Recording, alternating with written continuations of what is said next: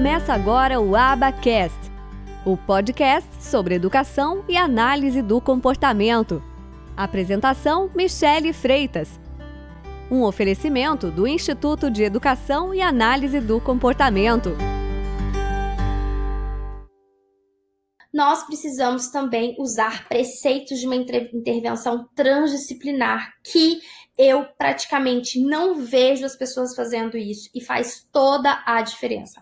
A maioria da, dos problemas que os meus alunos me trazem, aqui dos meus alunos de pós-graduação, dos meus alunos que eu dou supervisão, dos alunos dos nossos treinamentos aqui do IEAC, geralmente são voltados por quê? Porque eles não estão fazendo, eles não estão se organizando para ter uma intervenção transdisciplinar. Muita gente está fazendo o quê? Uma intervenção multidisciplinar, uma intervenção interdisciplinar, mas pouquíssimas pessoas entenderam sobre o conceito de uma intervenção transdisciplinar que eu vou trazer para vocês e que eu também não vejo a maioria das pessoas falar sobre isso. Então, olha só, a gente precisa entender. Uh, se eu estou falando, por exemplo, se eu estou trabalhando com uma criança autista, eu preciso entender sobre autismo, preciso entender não só sobre o transtorno, mas qual é a forma de intervenção com maior evidência científica.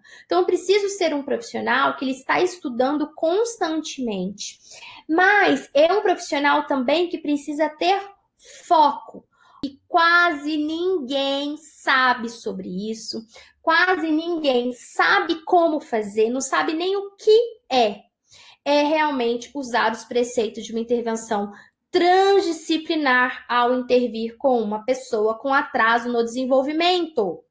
E olha só, o que, que é isso, né? Quais são então esses preceitos é, de uma intervenção transdisciplinar?